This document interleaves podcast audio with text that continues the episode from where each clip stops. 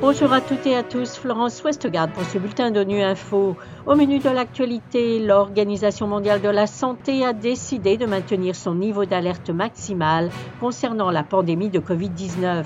La plupart des victimes de la traite des êtres humains échappent aux trafiquants par leurs propres moyens, selon une étude de l'ONU. Enfin, Image fausse, une exposition qui cherche à démasquer les dangers des stéréotypes, est présentée au siège des Nations Unies à New York. L'Organisation mondiale de la santé a décidé de maintenir son niveau d'alerte maximal concernant la pandémie de COVID-19, trois ans jour pour jour après avoir déclaré que la maladie était une urgence de santé publique de portée internationale. Le directeur général de l'OMS fonde sa décision sur les recommandations des experts du comité d'urgence sur la COVID-19 qui constate que le nombre de décès reste élevé alors que les vaccinations sont encore insuffisantes dans les pays à faible revenu et que les mesures de précaution se relâche au niveau mondial. Philippe Coste nous en dit plus. Le monde est en meilleure position qu'il ne l'était au moment du pic de transmission de l'Omicron il y a un an, reconnaît le directeur général de l'OMS. Mais la prudence s'impose encore car plus de 170 000 décès dus à la maladie ont été signalés au cours des huit dernières semaines.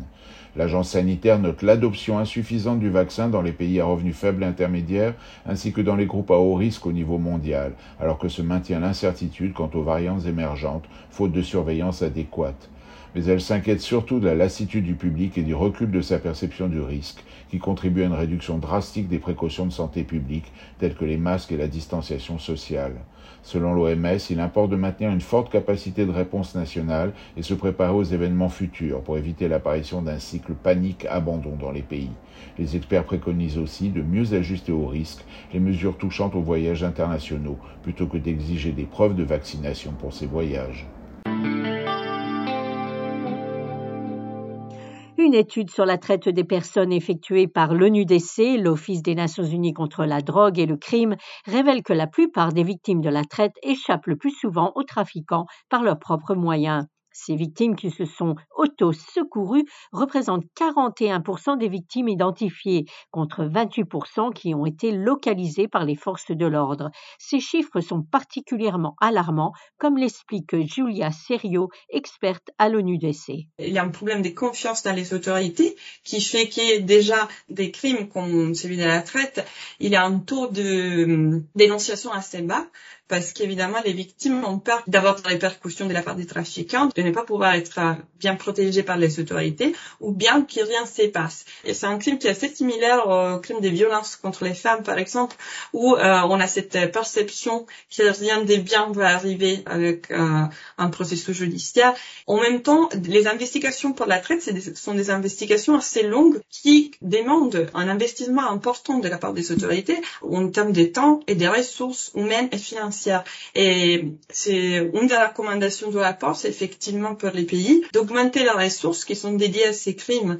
Parce que c'est des investigations longues et bien construites qui peuvent mener à des bonnes euh, réponses et vraiment à une bonne lutte contre la traite. À l'occasion de la journée dédiée à la mémoire des victimes de l'Holocauste cette année, les Nations Unies ont organisé une série d'expositions et d'événements à New York, à l'instar de Fake Images, entendez Images fausses, une exposition qui cherche à démasquer les dangers des stéréotypes par l'examen d'images de propagande nazie, antisémite et d'images réelles de la population juive européenne de l'époque. Dr Verle van den Delen, commissaire de l'exposition, revient sur l'idée derrière cette exposition. Arthur Langerman, un survivant belge de la Shoah, nous a contactés avec sa collection des images des objets antisémites. Il voulait que nous les montre à Malines au musée, donc cet endroit historique d'où ont été déportés 25 843 personnes juives et roms pendant la Deuxième Guerre mondiale, dont les parents de Arthur Langerman lui-même. Donc on a voulu faire une expo avec les images, mais en étant sûr que l'expo aiderait à déconstruire comment ces images ont pu fonctionner, les mécanismes derrière ces images. Voilà, fin de ce bulletin d'ONU Info. Vous pouvez nous retrouver sur Internet et sur nos comptes médias sociaux, Twitter et Facebook. Merci de votre fidélité et à bientôt.